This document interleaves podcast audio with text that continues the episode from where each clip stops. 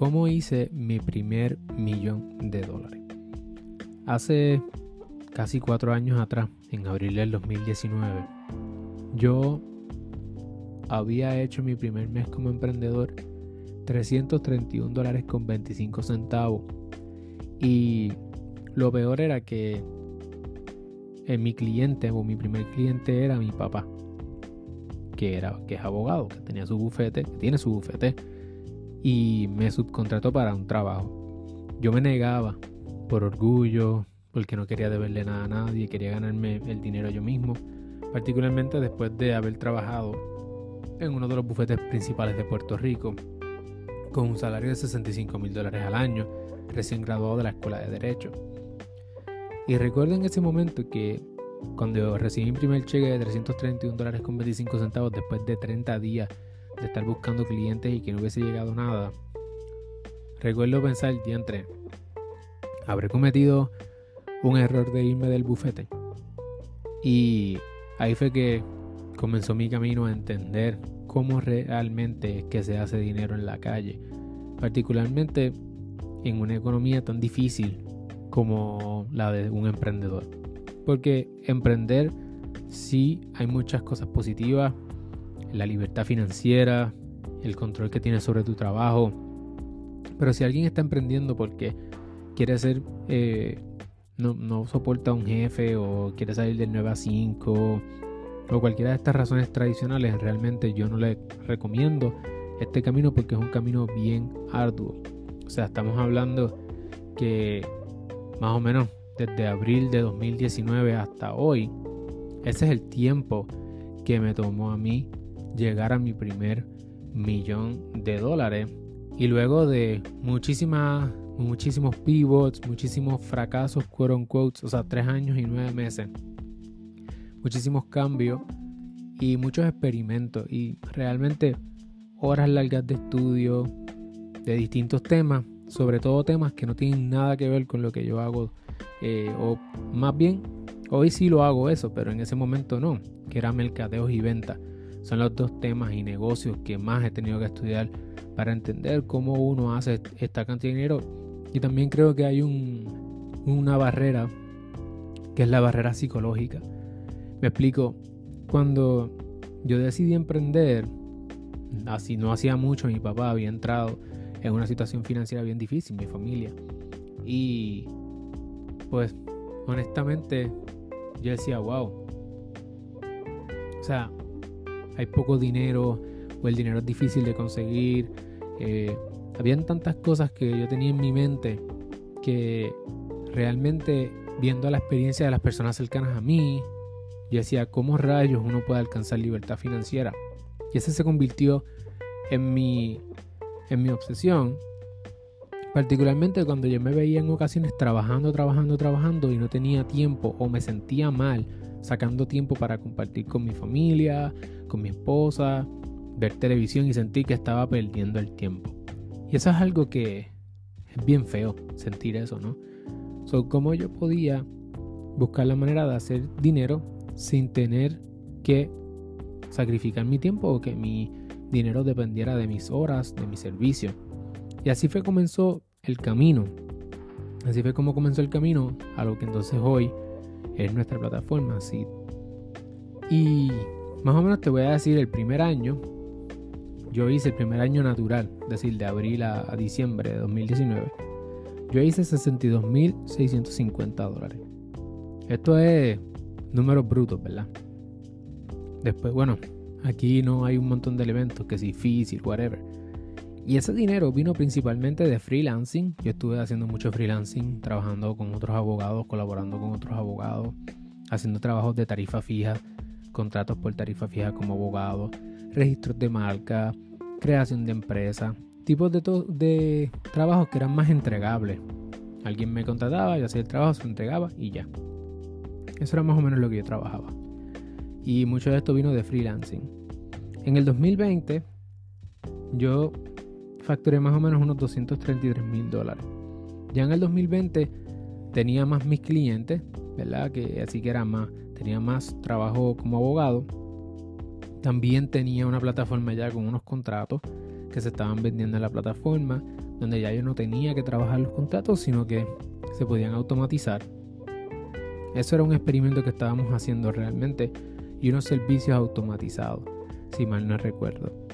En el 2021, esto es como yo voy, ¿verdad? Empaquetando mi cerebro en, en ese sentido.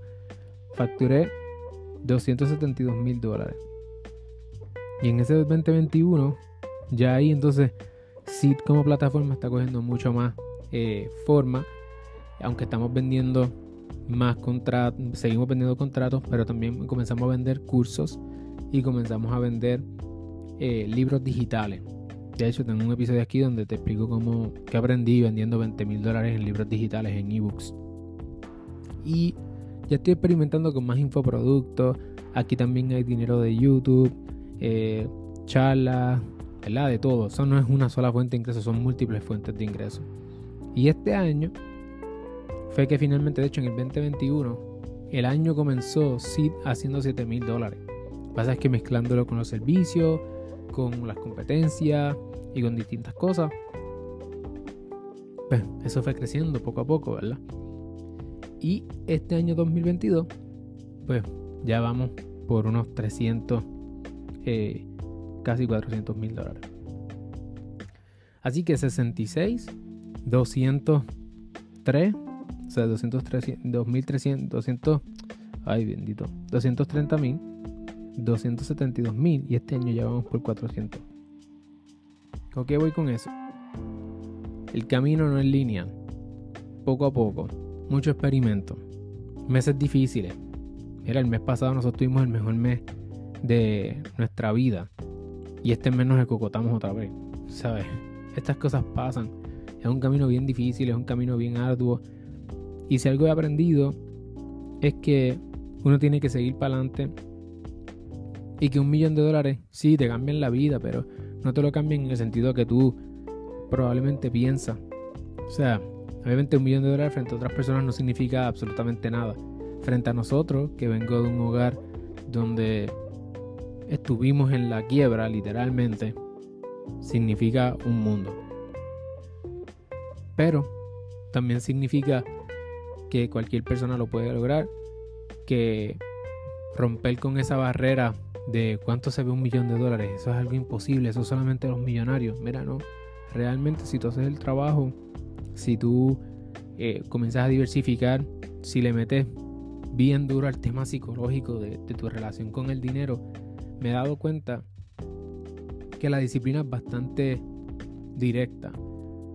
Un problema, saber resolver ese problema, ayudar a otras personas, que esas personas vean los resultados y compartir con otras personas como las personas que te ayudaste recibieron los resultados que tú prometiste que iban a recibir. Porque vivimos en una época donde todo el mundo está vendiendo smokes and mirrors, todo el mundo vende ilusión, todo el mundo vende que son expertos en X o Y cosas, pero los resultados hablan por sí solos. Cosas que nos han ayudado muchísimo. Entrenarnos y pensar más como startups. Pensar más como, ok, si yo fuera a vender seed a un inversionista. Llevar los números, medirlo todo. Especialmente nosotros medimos eh, todos los días yo sigo el traqueo de las ventas. Revenue. El, el cost of goods sold. O sea, cuánto me cuesta a mí hacer dinero. El profit. El margen eh, tráfico, cómo le van a los videos. Yo no me obsesiono tanto con las redes sociales, aunque ya eso lo trabajo más como una disciplina, creamos contenido y estamos publicando ahora mismo dos y tres videos al día en Instagram, un short al día en YouTube. Eh, a veces sacamos dos videos a la semana en YouTube horizontales, a veces uno, dependiendo. Realmente se convierte en una disciplina y es una cuestión de tiempo. Eh, te lo menciono, yo sé que es desesperante porque cuando a mí mi mentora me dijo, yo le dije a mi mentora, mira, yo quiero hacer un millón de dólares en un año. Y eso es porque quiero romper en mi cabeza con que ese número es imposible. Y ella me dijo, mira lo que estás haciendo ahora mismo y cuenta cuánto dinero te has hecho desde que tú comenzaste como emprendedor. Y aprende también a darle gracias a Dios y a, las oportunidades y el trabajo que has llevado a cabo. A ser agradecido por lo que has hecho hasta ahora. Y me dijo, si tú entiendes eso, el millón en un año va a llegar y va a llegar en un año y después va a ser un millón en un mes. Eso va a pasar. Pero hay que estar agradecido y reconocer el trabajo que se ha hecho, compártelo con otras personas, ayuda a otras personas a que también entiendan y crean que lo pueden lograr. Y por eso estoy haciendo esto. Porque creo que tú también lo puedes lograr, que si haces el trabajo, ya sea como proveedor de servicio, busca la manera de diversificar, busca la manera de diversificar tus ingresos, busca la manera de alguna, de alguna forma vender productos digitales, cursos, consultorías, asesorías, servicios entregables. Trata de incorporar tecnología a tu equipo. Nosotros somos tres personas, así que trata de buscar esa manera de, de tu poder, ¿verdad? Eh, hacer tu operación más eficiente, que el dinero te sobre más. No te tires todo el dinero encima. Si tú ves mi estilo de vida en las redes, vas a ver que nosotros somos gente sencilla. Porque esto no es por el dinero, esto es el impacto. Obviamente el dinero es importante, pero nosotros vivimos con el mismo presupuesto de hace dos años atrás. O sea, nuestro estilo de vida no ha cambiado en lo absoluto. Todo ese dinero se reinvierte en la empresa para hacerla crecer. Y ahora en enero pues entraremos en una competencia empresarial donde Dios mediante podamos coger ese dinero que hemos guardado hasta ahora, ese runway, y podamos crecer en medio de una recesión eh, y apostar a nuestro crecimiento y a nuestra comunidad.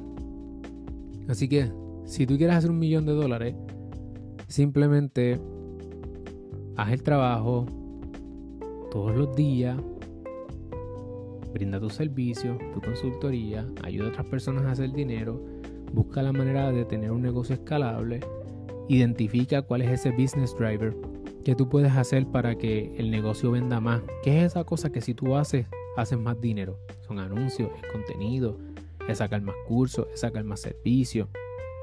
Y un error que nosotros cometimos, y con esto te dejo, fue irnos muy amplio. Fue irnos muy amplio.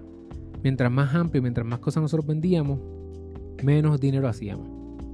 So, aunque tengas múltiples ofertas, que lo que tu cliente de inicio tenga sea una opción de una cosa.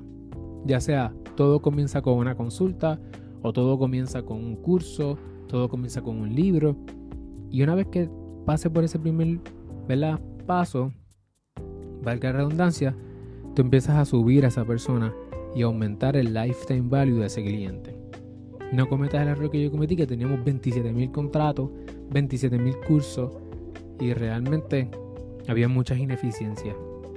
En la medida que tú tienes un solo producto o una sola oferta, o mínimo pues dos, o sea, puedes pagar esta cantidad o esta cantidad y ya, pero es un producto como tal, Tú puedes después utilizar eso y venderle a esas personas que te compraron, seguir vendiéndole, seguir vendiéndole y vas a tener mayor rentabilidad, mayor crecimiento, mayor lifetime value y al final del día no es tanto el revenue que tú generas, sino el profit con el que tú te quedas.